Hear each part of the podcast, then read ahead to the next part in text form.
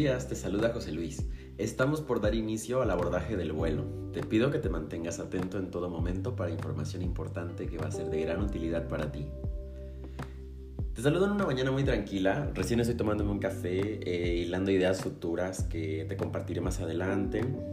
Y durante la planeación de este proyecto, yo me propuse desde un principio que el primer tema del que te hablaría sería acerca de los vuelos, sobre todo de los vuelos baratos. No hace mucho tiempo, este año, comencé a especializarme más en cuanto a comprar vuelos baratos y la palabra especializar suena demasiado soberbia, lo sé. Mm, quizá también podría decir que me metí más en el negocio, sin hacer un negocio como tal. Bueno, saliendo del cliché de quedarse sentado a las 3 de la mañana en la sala, como muchas veces se cree que estos tips ayudarán a conseguir estos vuelos baratos, ya sabes, con la computadora delante tuyo y abriendo la pestaña del navegador en modo privado o incógnito. Todos esos trucos que tanto tú como yo hemos escuchado durante todo este tiempo y que te prometían ayudarte a encontrar los mejores precios en cuanto a vuelos. Si tú no sabías de estos trucos, pues no te perdiste de mucho, déjame decírtelo.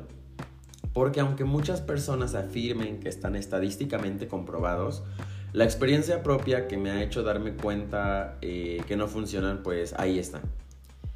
Las aerolíneas pues no están esperando con temor los días martes pensando algo tal como, oh no, ya casi son las 3 de la mañana del martes, nuestros precios van a caer.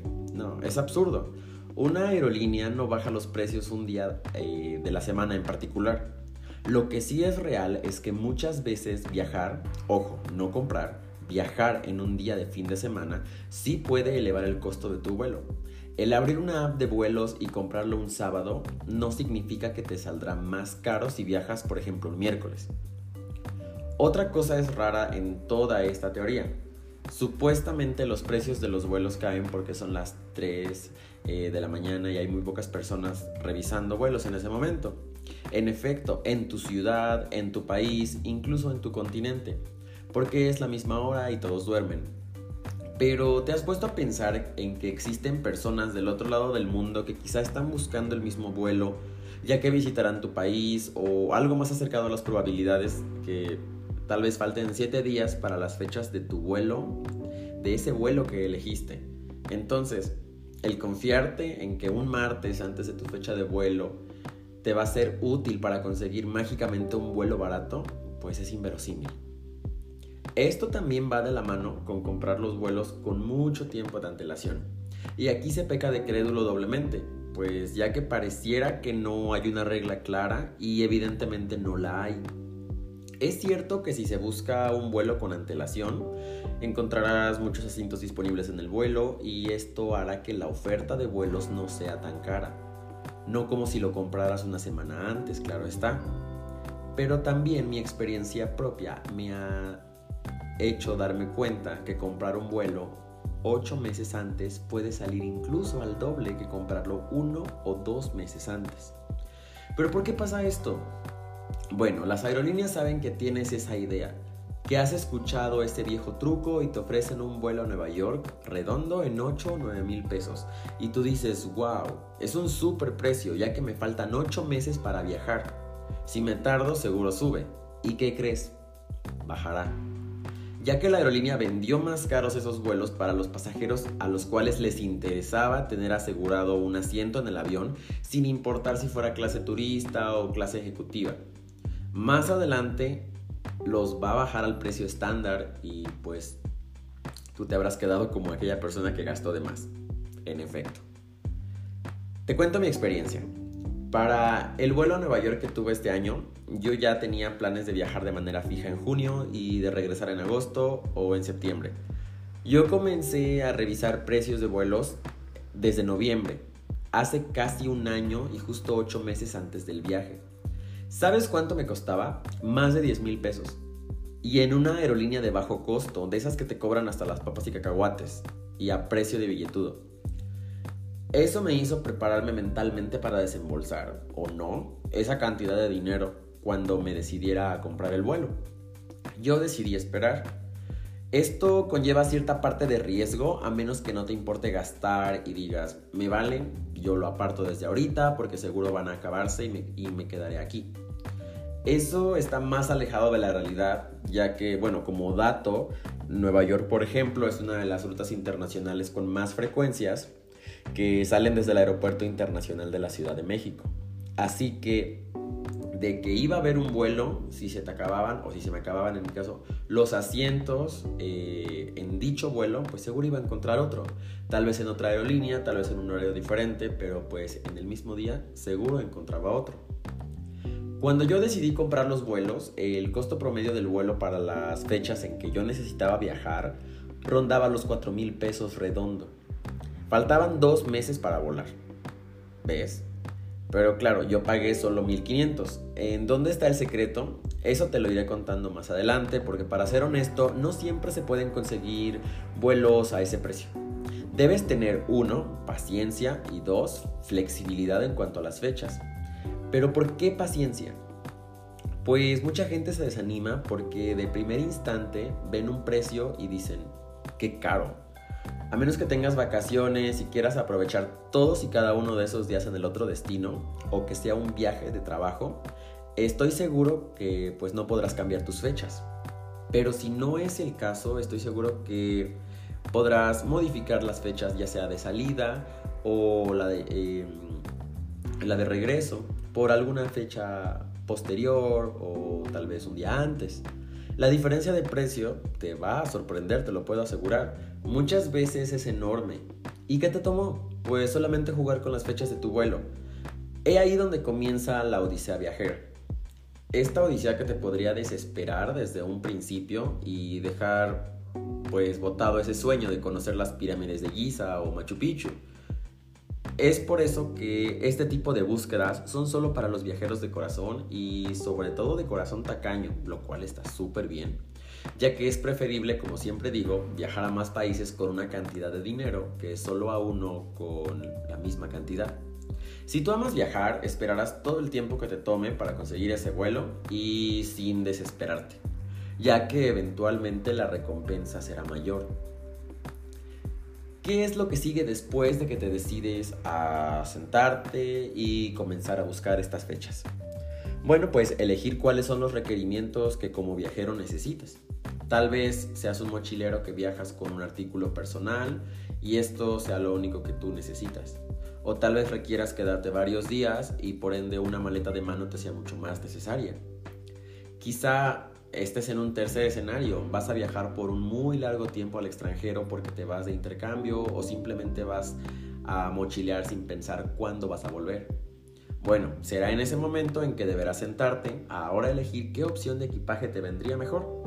Y esto es muy importante saberlo porque muchas veces el costo de ese vuelo barato en súper, súper oferta que has encontrado puede llegar a aumentar unos 300 a 1000 pesos dependiendo del destino, solo por agregar una maleta de mano o una documentada. Las aerolíneas de bajo costo usualmente incluyen solo un artículo personal, es decir, una maleta estilo mochila o un bolso pequeño, y a menos que te vayas a mochilear por un fin de semana y que tu viaje sea de entrada por salida, pues eso te vendría bien. Si no, deberías considerar añadir equipaje adicional. Siempre, y quiero enfatizar con riesgo equivocarme, siempre es mucho más barato añadir el equipaje de mano o documentado después de haber comprado el vuelo, pero obviamente antes del día de vuelo. ¿Por qué? Pues muchas veces las familias tarifarias de las aerolíneas aumentan increíblemente mucho pues de una a otra. Las tarifas eh, las familias tarifarias, perdón, son aquellas en las cuales tú ves que tal vez la más básica, la clásica, la ejecutiva y la primera clase. A eso me refiero con las familias tarifarias. Muchas veces la diferencia de costo entre cada una de ellas es abismal para muchos servicios que evidentemente no vas a requerir y ni siquiera estabas planeando utilizar en algún momento. En estas familias tarifarias también te incluyen eh, modificaciones en cuanto al equipaje. Eh, este equipaje a veces eh, puede ser el de mano o también el equipaje documentado, pero estás pagando muchísimo más ya que te agregaron estos servicios adicionales que te digo, muy seguramente no vas a utilizar. Por ejemplo, check-in y abordaje prioritario. Eh, tal vez un asiento que tú puedas elegir o la acumulación de puntos en los programas de lealtad. Siendo sinceros, no los vas a usar. A menos que tú quieras viajar en la ventanilla y ver todo el paisaje o quieras el lugar del pasillo para poder levantarte con más facilidad sin estar molestando a otros, te conviene comprar un asiento. Pero ¿qué crees? También se pueden comprar por separado y te sigue saliendo muchísimo más barato que cambiar a una familia tarifaria mayor. Así que este tipo de actualizaciones a tu vuelo te recomiendo que lo hagas desde la opción de mi vuelo dependiendo de la aerolínea que hayas escogido para que lo puedas agregar. Obviamente va a aumentar el costo, pero no como si hubieras comprado una familia tarifaria. Porque siendo sinceros, si llegas al aeropuerto eh, con determinado tiempo de antelación, obviamente eh, ya no necesitas tener una atención prioritaria. Yo creo que eso es un lujo todavía muchísimo más grande y más innecesario ya que ese dinero te lo puedes gastar en tal vez otro lujo en el destino que tú hayas elegido. Ok, de esta manera tú no vas a pagar una diferencia de mil pesos, incluso por tramo. O sea, te va a beneficiar muchísimo más. Ahora, recientemente en México, eh, pues pasó algo. Ahora, recientemente México se unió a esa lista de países con más de un aeropuerto operando al mismo tiempo en la misma ciudad. Sí, el tan polémico AIFA. Esto hace que a veces existan muchas confusiones y errores al momento de comprar un vuelo. Eh, a mí me ha pasado. Cuando eliges viajar desde o hacia una ciudad con más de un aeropuerto, como es el caso de la CDMX ahora, debes prestar mucha atención a cuál es el aeropuerto que vas a usar.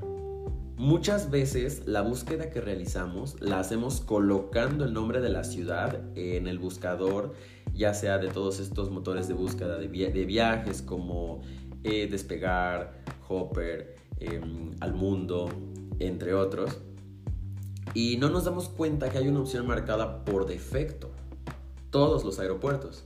Esto hace que a veces se mezclen resultados y nos aparezcan eh, los vuelos desde el, por ejemplo, Aeropuerto Internacional de la Ciudad de México y desde el AIFA. ¿Y qué pasa aquí? Bueno, ahorita el AIFA tiene muchos precios atractivos hacia los destinos más frecuentes del país, principalmente porque es nuevo quiere terminar de despegar en cuanto a su crecimiento y también porque su TUA es mucho más barata que la del Benito Juárez.